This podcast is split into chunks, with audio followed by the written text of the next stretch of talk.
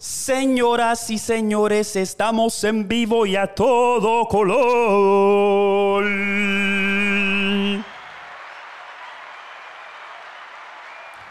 Gracias, gracias, gracias. Bienvenidos a Pata Abajo el podcast. Este es episodio número 25. Quiero mandarle un saludo rapidito a la mafia que siempre está activo, siempre están por ahí dando bandazos. Espero que estén bien, espero que estén bastante saludables, comiendo bien, cuidando su salud, durmiendo, haciendo ejercicio y, importante, importante, siguiendo tu sueño y tus metas, que papi, el cielo es el límite, ¿ok? Vamos para encima. Este episodio entiendo yo que va a ser un poco corto, pero va a ir rápido, directo al grano. Espero que te lo disfrutes.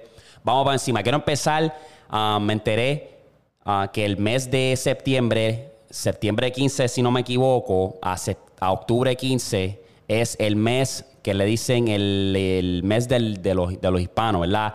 Hispanic Heritage Month. Básicamente estamos celebrando, por lo menos aquí en los Estados Unidos, lo que es, es el mes del hispano y ayer tuve la oportunidad de que Telemundo Oklahoma me entrevistara y hablara de lo que es la comunidad latina y qué pienso yo de, de de los hispanos y los latinos y me, pareció muy interesante eso. Si sale el video, ah, si sale el, artículo en las noticias, um, estoy suponiendo de aquí es lo que salga este episodio, va a salir ese eepisodio, solo voy a poner en, la, en el link en la descripción por si lo quieres ver. Ah, fueron entrevistando a muchas personas hispanas de negocio y me entrevistaron a mí, tuve el honor. Estuvo bastante interesante y bueno, mano, una de las preguntas es que, que, pienso yo de, de, de ese que tenemos un mes de celebración y yo pienso que está bien cabrón, está duro, es una bendición. Ah, estoy súper orgulloso de ser latino, hispano y súper orgulloso de lo que representa la comunidad latina.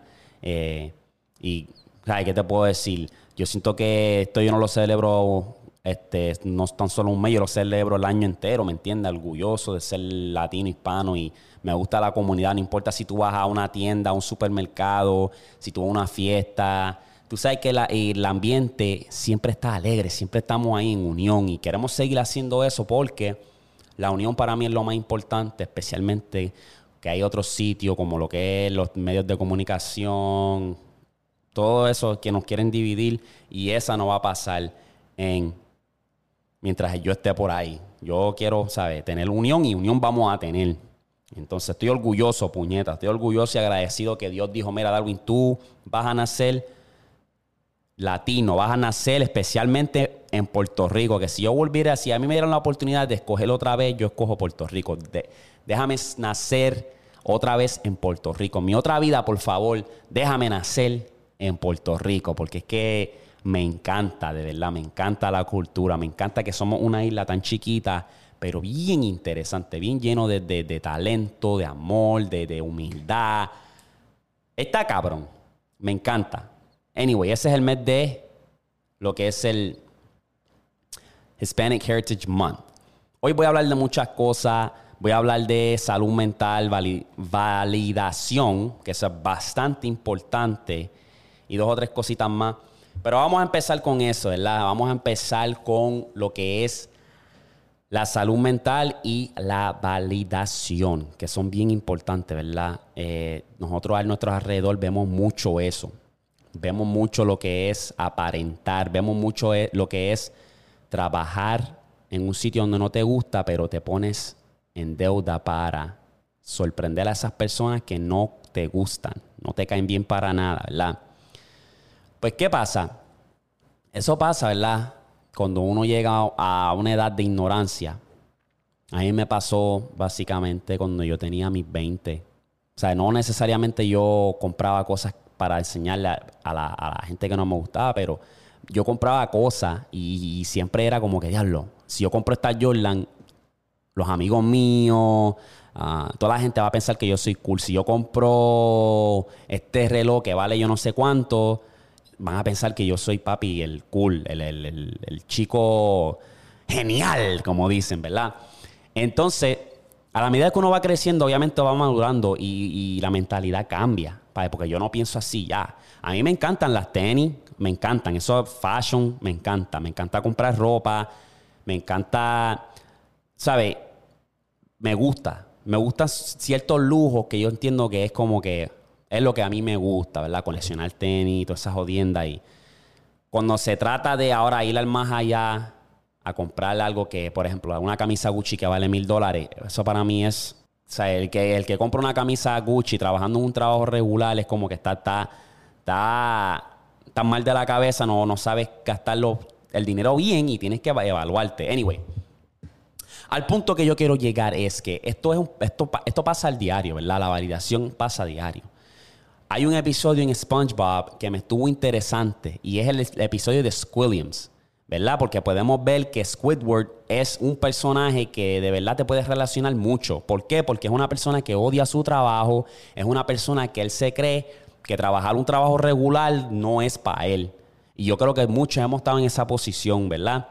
Entonces él siempre está de mal humor, siempre está, odia a sus compañeros de trabajo y no le gusta, punto y se acabó. Él quiere ser algo más grande que lo que es un trabajo regular y está, está perfectamente bien, ¿verdad?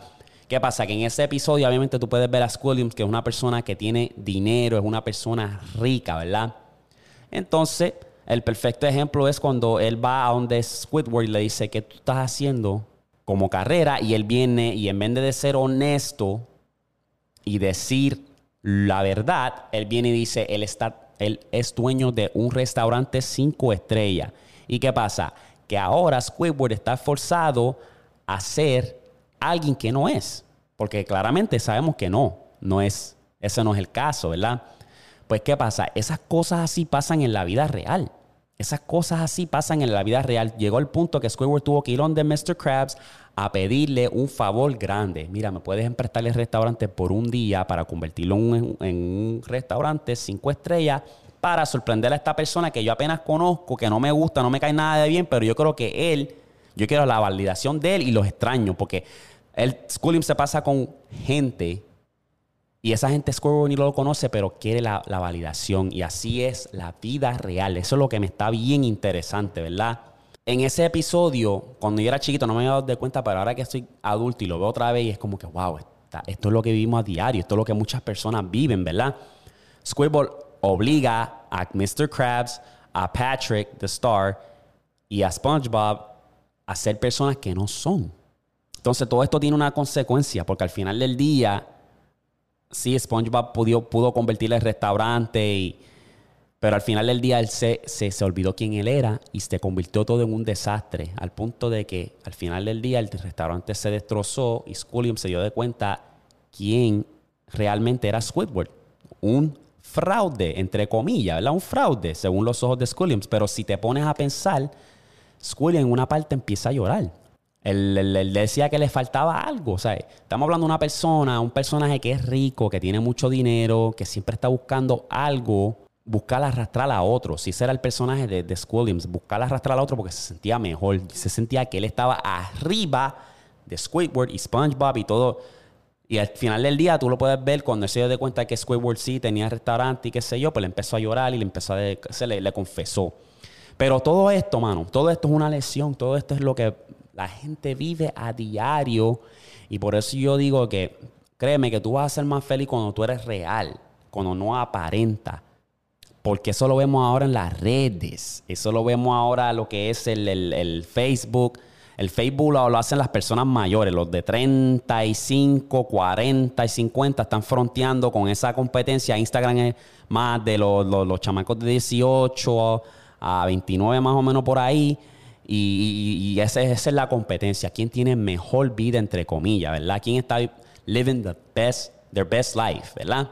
Cuando tú eres real y tú lo cantas como es, el que va a ser tu amigo, el que va a estar a tu lado por estar a tu lado, te va a querer tal y como eres.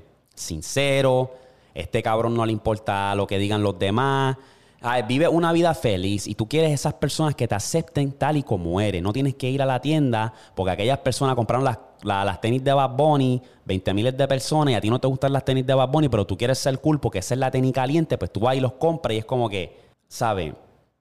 Es como que, no, no lo hagas, haz lo que a ti te gusta. Compra lo que a ti te gusta, no, no, no trates de encajar.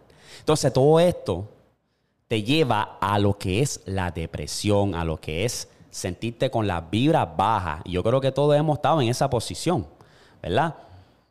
Y la salud mental es muy importante y yo creo que todos hemos pasado por un momento que sentimos algún tipo de depresión, algún tipo de ansiedad y yo entiendo que yo a veces sufro de los dos. Yo, hablando la RAI de uno para uno, yo sufro de los dos. A veces, cuando dicen que la ansiedad básicamente es cuando tú estás como que pensando muy adelantado, no sabes qué te espera en el futuro, pues te da esa ansiedad, te da mucha como que un taque de, de, de, de ansiedad y cuando empiezas en depresión, mayormente es porque es el pasado. Estás pensando en cosas del pasado, estás pensando cómo pude haber arreglado esto, lo otro, pude haber sido una mejor persona. Entonces, todos hemos caído en ese, en ese hueco tan oscuro. Y yo, como les digo, yo he, experimentado los dos. Mano, es un, es un sitio que no, no es agradable, ¿verdad? Um, yo tuve un amigo mío, un compañero de trabajo, que se acaba de dejar de la novia. La novia lo dejó a él de la nada. Eso fue inesperado y el tipo a la raíz llegó al trabajo y me lo dijo tan triste que yo lo sentí en su voz. Me dijo, que mi mujer me dejó, yo no me lo esperaba. Y yo, pues, ¿qué pasa? Que yo le digo a la raíz, yo le digo, mira, papi, yo el mejor consejo que yo le podía dar, mira, papi, yo sé que la depresión te va a dar duro porque es algo que tú no te esperabas. Llegaste a estar hablando con esta persona todos los días, la llamándola, hablando con ella, testeándole que ahora no vas a tener esa persona y sientes ese vacío, ¿verdad? Lo vas a sentir. Papi, busca cosas. Y esto yo le voy a dar un consejo a ustedes también. Si están pasando por lo mismo, si te sientes ya abajo, te sientes que no tienes motivación, tú tienes que buscar.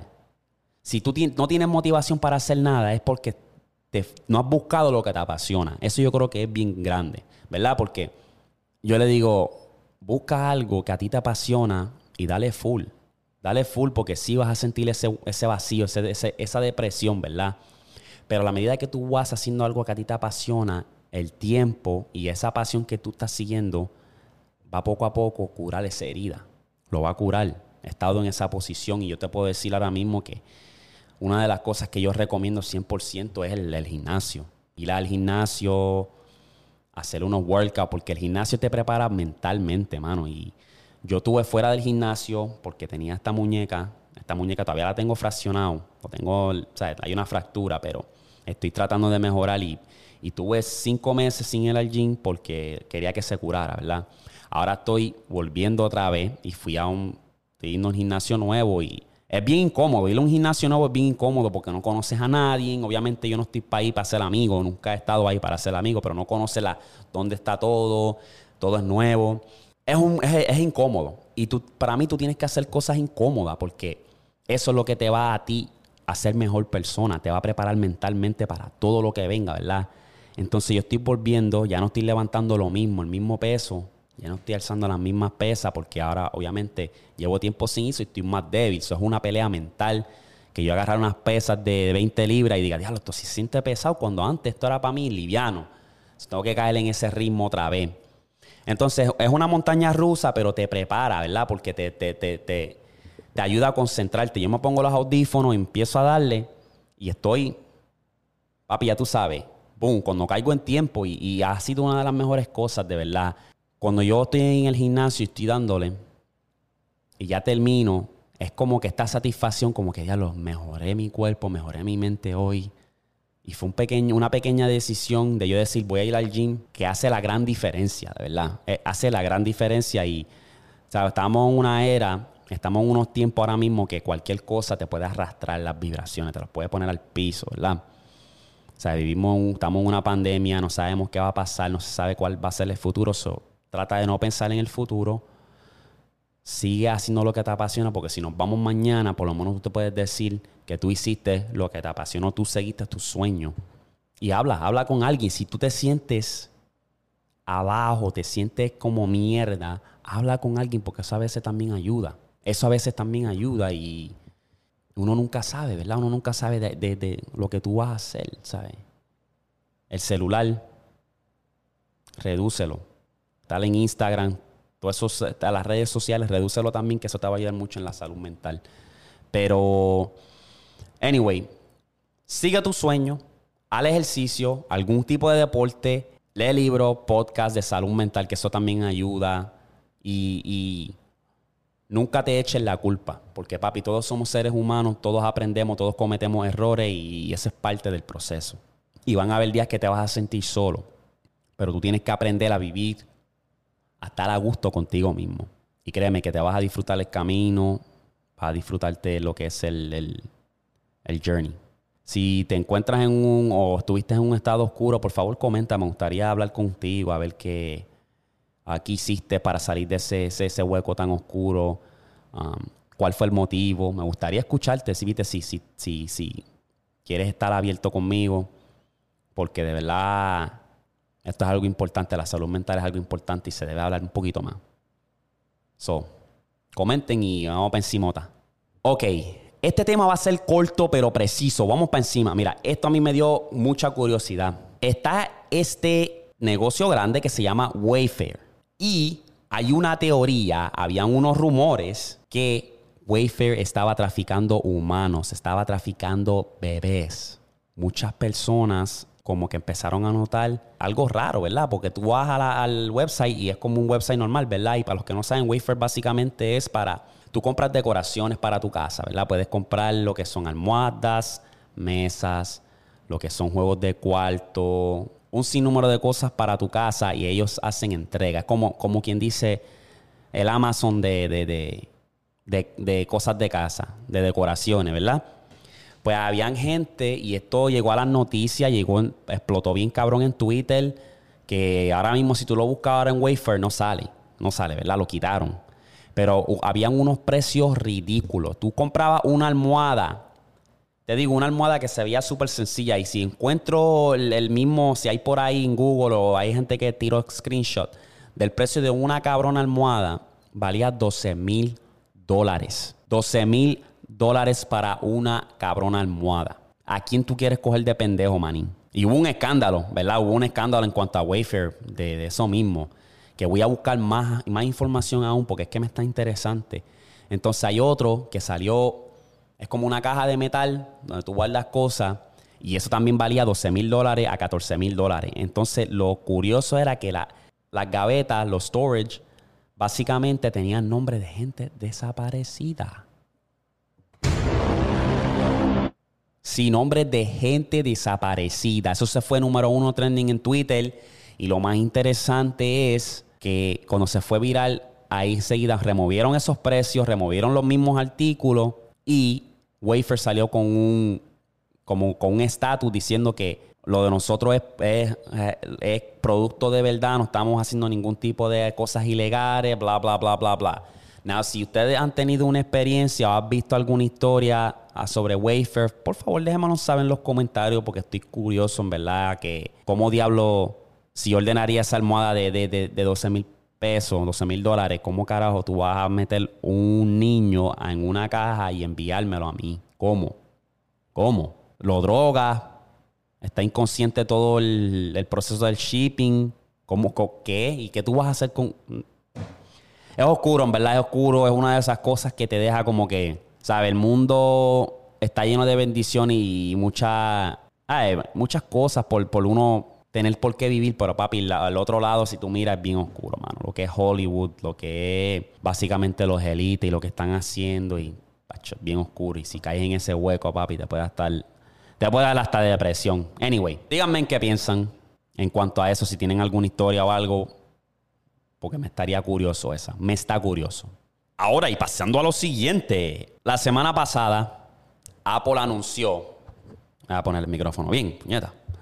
La semana pasada Apple anunció el iPhone 13. ¿Y qué crees? Que los rumores estaban correctos. Yo normalmente no me gusta hablar mucho de esto, de este tipo de tecnología, porque es que yo siento, si yo te doy mi opinión personal, yo siento que ya los teléfonos no tienen más nada que ponerle. Yo siento que los teléfonos deberían salir un nuevo teléfono cada dos años. El iPhone debe salir, el iPhone 14 debe salir en el 2020, aquí estamos, 21, 23, cada dos años.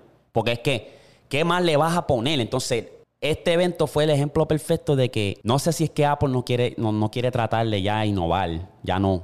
Desde que se fue Steve Jobs y eso ya como que... O sea, yo estoy viendo el evento y yo estoy tan furioso porque es como que de la manera que ellos mercadean este producto, los que no están despiertos, no están ciegos, caen. todos los años. Y todos los años quieren sacar un teléfono nuevo. Y es como que, mira, brother, mira, brother, like, abre los ojos, tienes el mismo teléfono. Entonces, si yo trabajo en un sitio de teléfono, si yo tengo que ver esto a diario, gente que tiene un iPhone 12 decir, dame el 13, sabiendo que es la misma mierda. Entonces, aquí en los Estados Unidos especialmente vivimos en una era que es básicamente de consumo, consumo, consumo, consumo, consumo, consumo. Cómpralo, lo necesitas. Cada año necesitas esto y si te pones a pensar, si no eres inteligente con tu dinero, lo puedes estar botando por la ventana, ¿verdad? Porque tienes los teléfonos que es cada año. So, si tienes una persona que te gusta sacarte un teléfono todos los años, vas a estar constantemente pagando un teléfono, constantemente, ¿verdad? Entonces, iPhone, básicamente, Apple no quiere ser innovable, porque básicamente es el mismo cabrón teléfono del año pasado. Lo único que hicieron fue cambiar la cámara para acá y ya. Llámale iPhone 13. Imagínate tú estar en el estudio diseñando un cabrón teléfono y tú decir, coño, ¿qué puedo hacer, puñeta? ¿Qué puedo hacer para el iPhone 13? Ah, espérate. Si muevo el lente para acá, ahora tienes como que pa, algo un poco horizontal y boom, barabim, barabam, bam. Ahí tienes el iPhone 13. Y no hablemos del 13 Pro. Este yo lo saldé ya, como hace ocho meses atrás, lo saldé, está pago. De la única manera que tú me vas a ver agarrando el 13 si tienen una oferta de trading que básicamente te descuentan 500, 600 dólares, pues ahí yo agarraría el 13 y sería el 13 Pro por la cámara. Básicamente yo hago mucho video y iPhone ahora mismo tiene el... Ahí se la voy a dar, me quito el sombrero, ¿verdad? iPhone tiene el mejor video, graba el mejor video, tiene las mejores funciones para video. Galaxy no puede competir. Cállense, quédense por ahí en su esquina, que ustedes no pueden competir cuando se trata de los videos. Han, han, han, grabado películas con el cabrón iPhone. A todas estas es que vivimos en un mundo de... En una era, un mundo de consumo y si tú no estás no eres inteligente con tu dinero, lo puedes explotar rápido porque tenemos que pensar que tú tienes tu membresía, por ejemplo, del gimnasio, vamos a ponerlo, ¿verdad? Tienes tu Disney, Hulu, Netflix, tienes tu Apple Music, que son 10 dólares, tienes tu suscripción de aquellos, de acá. Entonces, si te pones a pensar, todo es una una suscripción. Nos quieren seguir sacando dinero constante. Pan, pan, pan, pan, pan. Entonces, si no eres inteligente, pues te jodiste. Mi hermana era una que todos los días compraba Starbucks y yo, ¿cuánto tú gastas? Porque yo te veo todos los días con un cabrón vaso de Starbucks y un desayunito. ¿Cuánto tú te gastas? Y me dice, me gasto 10 pesos. Y si le pago a mi jeva, son 20. Saca cuenta. Casi todos los días. Estamos hablando de hefty, hefty, unos 2 miles. Estás allá en los, miles al año gastando en Starbucks. Eso, eh, tú puedes invertir eso. No lo puedes invertir. So, tiene que ser más inteligente. Yo, en verdad, corté toda esa mierda porque es que está demasiado. Es demasiado. Eso tú lo puedes invertir en muchas cosas, lo que es el cripto, Bitcoin, Ethereum, y esto no es ningún tipo de, consejo financiero. Puedes también invertirlo en SP 500, en una cuenta donde te, da interés. Todo es disciplina. Disciplina básicamente es algo tan bonito para mí porque disciplina es lo que te enseña a ti, ser educado, estar estricto en algo que te propongas y vas a ver los resultados luego. Por ejemplo, si te dicen para salir a beber, o te dicen para ir al gimnasio, ¿cuál tú vas a escoger? Los amigos tuyos te dicen, vamos a salir a beber, y los otros, y hay otro grupo que te dice, vamos al gimnasio. ¿Cuál te va a dar el, el, cuál es el beneficio de la disciplina? Gimnasio, ¿verdad? Porque cuando si te vas a beber con los amigos tuyos, ¿verdad? El premio es algo instinto. Es algo, algo rápido, ¿verdad? Que estás ahí en el momento disfrutándote de las bebidas, metiéndote el alcohol que te intoxica, ¿verdad? Y tuviste un, un buen momento, pero al final del día te terminaste jodiendo tú mismo, ¿verdad? El gimnasio, le metiste, sufriste porque le estás dando ahí a las pesas, estás pasando ahí un trabajo bien cabrón, pero te benefició el corazón, te benefició los músculos y es algo que pasa, el, premio pasa más como que largo término, pero tú, tú, ves, tú lo ves y por eso estás disciplinado porque lo puedes ver largo término. El premio es largo término, no es, algo, no es un premio instinto que te dan ahí, pan, toma. Esa es la vuelta con eso. Esa es la vuelta. Ok, yo lo quería ignorar. Voy a hablarle esto rapidito. Porque yo quería ignorar el, tema, ¿verdad? Yo le había dicho que Little Nas X es un, una marioneta creado por los élites para crear división, para crear controversia. ¿Qué les dije? Que él siempre está buscando algo para crear controversia, ¿verdad? Hizo la tenis de Nike, que le puso sangre. Era un símbolo más diabólico, ¿verdad? Hizo el video de Montero, tirándose el twerk. se besó con alguien en los premios. Constante, es constante, pan, la controversia. El tipo es un genio mercadeándose, ¿verdad? Y creando esa controversia porque esa controversia es lo que vende. Ahora, lo último es que el tipo está preñado. El tipo está embarazado. O sea, no tan solo que él posteó dos o tres fotos, dice que embarazado, lo sigue haciendo, lo sigue haciendo, lo sigue haciendo. Lo hizo como que con un traje blanco, como que bien chulería. Después ahora se circularon otros que él lo está haciendo como si fuera un baby shower, ¿verdad? Como un baby shower. Como que coño, mira, coño, mírame, ¿verdad? Entonces, esto es para promocionar su fucking álbum. Tenga cuidado, siervo, con lo que haga. Para promocionar un álbum. Mira si no es genio el hijo de puta. Porque en verdad, el tipo no hace música mala. La música de él está buena, pero es que, coño, coño. Entonces yo no tengo nada que decir, nada que opinar, porque yo me mantengo acá en mi esquina con mi postcón y ya. Pero el tipo es una marioneta, una planta de la industria va a seguir creando controversia. Eso es lo único que te puedo decir en cuanto a Leonas X. Ok, ok, ok, ok, ok, ok, ok, ok, ok. Yo no lo había mencionado, pero yo estoy Flow Westbrook porque dicen que me parezco a Westbrook y tengo la jersey de Westbrook, la camisa de Thunder. Y yo no sé, mano, yo creo que hoy en día casi no vale la pena comprar una cabrona jersey. No vale la pena. Gastar 80 dólares en una cabrona jersey de un jugador, de tu jugador favorito, yo creo que no vale la pena porque estamos en una era donde los jugadores tienden a cambiarse tanto de equipo. Que ahora mismo yo me puedo comprar la, de Westbrook, Laker, que la quiero. Quiero esa jersey, pero es como que puñeta, ¿cuánto vale? Él va a estar ahí una temporada, dos. Y después ya. Yo tengo la de, la de Oklahoma, que, ¿verdad? Ahí fue donde él estuvo su carrera, su prime, ¿verdad? Pero me gasto ahora en esta de los Lakers para que dure una temporada. Me voy a ver bien estúpido, porque yo me compré la de Kyrie Irving cuando estaba en los Celtics, pensando que se iba a quedar en los Celtics. Me gustaba ahí en los Celtics. Le quedaba bien el uniforme, me gustaba el flow. No, se va para los Nets. Ahora dicen que se rumora que si a Kyrie Irving le dan un cambio, le hacen un trade, que él se va a retirar. Entonces mi pregunta es, ¿por qué lo van a cambiar de equipo? ¿Por qué? El motivo, no me diga que el motivo es por la cabrona vacuna, porque me voy a cagar en los cesamentos de la madre del que inventó este jodido virus, porque me tiene ya hasta acá. Anyway, estaría cabrón. No vale la pena gastar en una jersey porque es lo mismo. Los jugadores cambian. Está cabrón.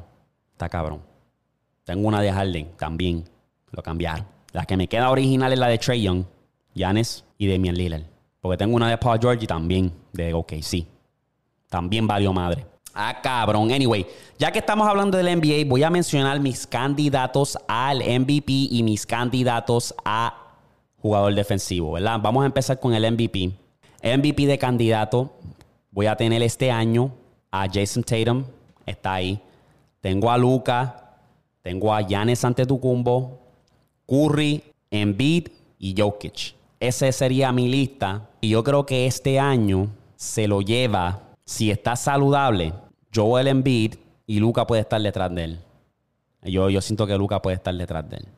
Pero Embiid yo creo que se lo lleva este año, si está saludable. Jugador defensivo, mi lista tengo a Rudy Gobert, Ben Simmons, Giannis Antetokounmpo y Anthony Davis si está saludable, ¿verdad? Si está saludable. Y este año, para mí, creo que se lo lleva Ben Simmons porque va a tener algo que probarle a la gente. Él es un jugador tremendo, defensivo y sabemos que él te puede clampear. Tú sabes que, que, si tú estás enfrente de Ben Simmons se te va a hacer difícil. yo creo que este año él va a ser como que, espérate, ustedes se creen que yo no ofrezco nada, toma, pum, va a poner los clamps va a poner los clamps. Y voy a hablar de un jugador hoy y es Jimmy Butler. Vamos a hablar de Jimmy Buckets. Jimmy Buckets básicamente sabemos que el tipo la tiene. Cuando se trata de anotar, el tipo la tiene. Demostró, especialmente en la final contra los Lakers, demostró que él, él es capaz de cargar un equipo, ¿verdad? Ese equipo con Miami para mí que ha sido el mejor fit para él. Y el tipo la tiene. El tipo tiene el 3, te puede penetrar.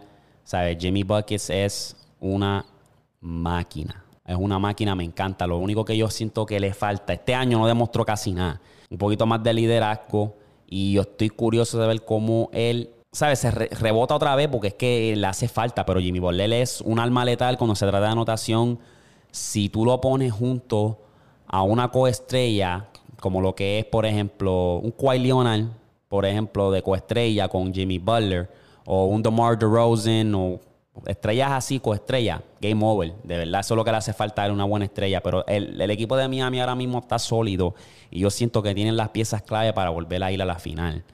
Todo depende de qué tan lejos los quiere llevar Jimmy Butler, porque es el líder de ahí. Es el, para mí el mero del equipo, ¿sabes? Y yo, espero que ya que estamos hablando de, de, de, los hits, que Tyler Hero aparezca, porque el año pasado no hizo un carajo. Tuvo una tremenda temporada en los playoffs contra LeBron y llega ahora contra Milwaukee, contra los Bucks. No se apareció por ahí. Hello.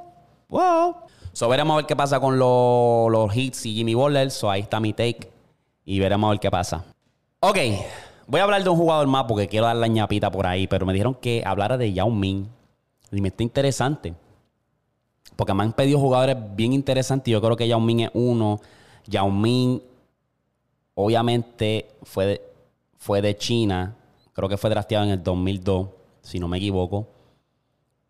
Y el, el, el muchacho medía 7'6 en aquel tiempo y era, era, era letal para los tiempos que lo draftearon era letal porque era lo que era un centro bastante alto, bastante móvil para su tamaño. Y Yao Ming lo hacía, ¿verdad? Yao Ming te podía dar problemas defensivamente y ofensivamente. O sea, ¿cómo tú le vas a brincar un hook? O sea, él es 7'6, si hace un hook, ese hook es de 10 pies. ¿Cómo tú le vas a brincar a eso? Entonces, Yao Ming hizo, fue una gran parte de lo que fue el, el, el, éxito que tuvo los Rockets con Tracy McGrady y a esa era una era que me encantaba ver, me encantaba ver Shaquille O'Neal versus Yao Ming y yo creo que Yao Ming de verdad era un, un alma letal, ¿sabes? tenía un poquito el mid-range, ¿sabes? daba los tapones que tenía que dar, sea, defendía bien. Y, mano, otro jugador que fue que lo jodió las lesiones, porque es que Yao se retiró demasiado de muy temprano y no pudimos verlo. Lo que fue él y Tracy McGrady, no pudimos ver, ver, no lo pudimos ver florecer bien. Entonces, bien desafortunado porque ver, estamos hablando de un centro que era bastante versátil. Y no pudimos verlo. Entonces, ¿sabes qué te puedo decir? Yo no sé dónde hubiese terminado su carrera si él y Tracy McGrady estuviesen juntos, hubiesen ganado un campeonato, si los dos estuviesen saludables. Yo creo que sí.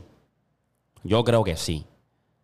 Pero ese es mi take en cuanto a Yao Ming. Es algo corto y preciso, pero me, estaba, me estuvo interesante esa, de verdad. Y ustedes saben que vamos para las teorías y la teoría que le tengo es la de Courage the Cowardly Dog. So sabemos que Courage the Cowardly Dog es un perro pequeño que siempre está ansioso, siempre tiene ese, ese ataque de ansiedad, ¿verdad? O sea, la misión de Courage the Cowardly Dog es proteger a sus dueños, ¿verdad? Pero si yo te digo a ti que todos los monstruos que Courage ve son gente normales como tú y yo, ¿verdad?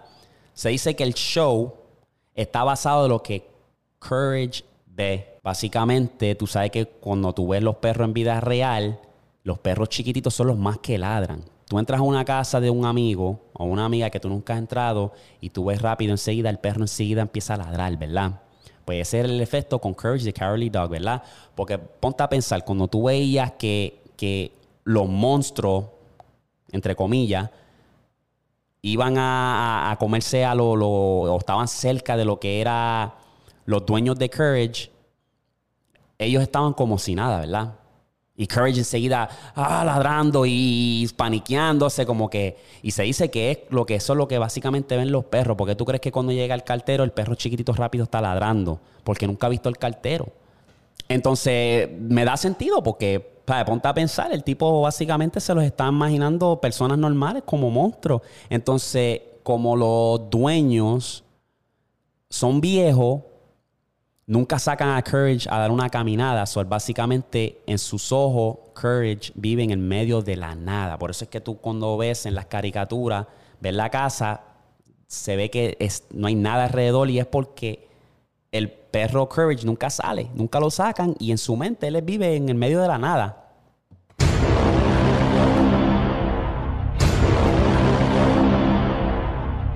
Ah, cabrón.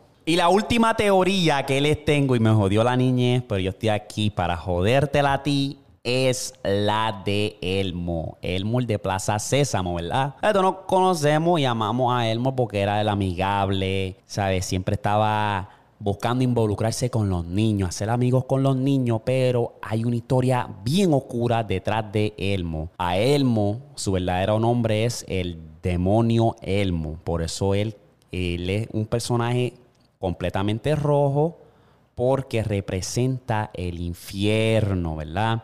Entonces podemos ver también Mr. Noodles, que siempre lo llamaba Elmo, se decía que Mr. Noodles era una persona que está atrapado en el infierno para quemarse eternamente. Por eso es que él obedece las órdenes de Elmo.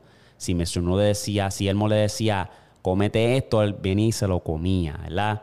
Y enseguida que él hacía lo que Elmo le decía, pues él venía, cerraba la ventana y ahí se quedaba Mr. Noodle para quemarse en el infierno eternamente, ¿verdad? Y básicamente, pues lo que hace Elmo es, está diseñado para agarrar a los niños, para que los niños le caigan bien a él. Él viene y los secuestra y se los lleva para el infierno y los tortura y los tiene ahí eternamente.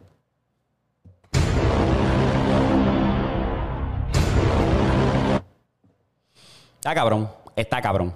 Tengo más teorías en cuanto a Plaza Sésamo, pero los voy a tirar poco a poco. Estoy tratando de evolucionar lo que es este tipo de contenido porque quiero seguir evolucionando y es bien difícil encontrar el tiempo para sentarte y decir cómo yo puedo llevar este contenido a otro nivel y eso es lo que he estado evaluando, eso es lo que he estado haciendo, tratando de hacer poco a poco. sean pacientes conmigo, espero que se sigan disfrutando del contenido igual que yo me estoy disfrutando hacer esto. Um, esto va a ser todo por hoy, pero voy a enviar saludos rapidito. Yo había dicho en mi último podcast que el que comentara Batman lo iba a saludar y vamos para encima. Perdón. Rapidito tenemos a Michael Olivo que comentó Batman desde Puerto Rico. Saludo. Dice, con lo de la puya estoy un 50% contigo. Respeto tu opinión. Vamos para encima. Ángel Molina comenta Batman. Ángel comentó Banma. Vamos, esa es válida. José Polanco comentó también, que es lo que me voy y comencé los otros días a ver el podcast, que vi un video tuyo en TikTok y después ahí lo seguimos. Y me, él fue el que me sugirió que hablara de Wayfair y le agradezco que me haya hecho esa sugerencia y comentó a lo último. Batman, muchas bendiciones, hermanito. Gracias por comentar. Eh, Joseph McCollum comentó, Batman, saludos, bro. Panamá habla cómo afecta las emociones de los jóvenes. Y también Flame comentó Batman, la bandera de Puerto Rico, el mejor podcast. Duro, duro, duro. Vamos a ver si comentaron gente nueva. Porque esto es fresquecito del horno. Y eso es lo que tenemos hasta ahora. Hasta ahora es lo que tenemos, papá. Cerramos este episodio con broche, mi gente. Muchas gracias por sintonizar. Si quieren más información, ve el link en mi bio y les seguimos. Los veo para la próxima. Chequete Flow. Peace.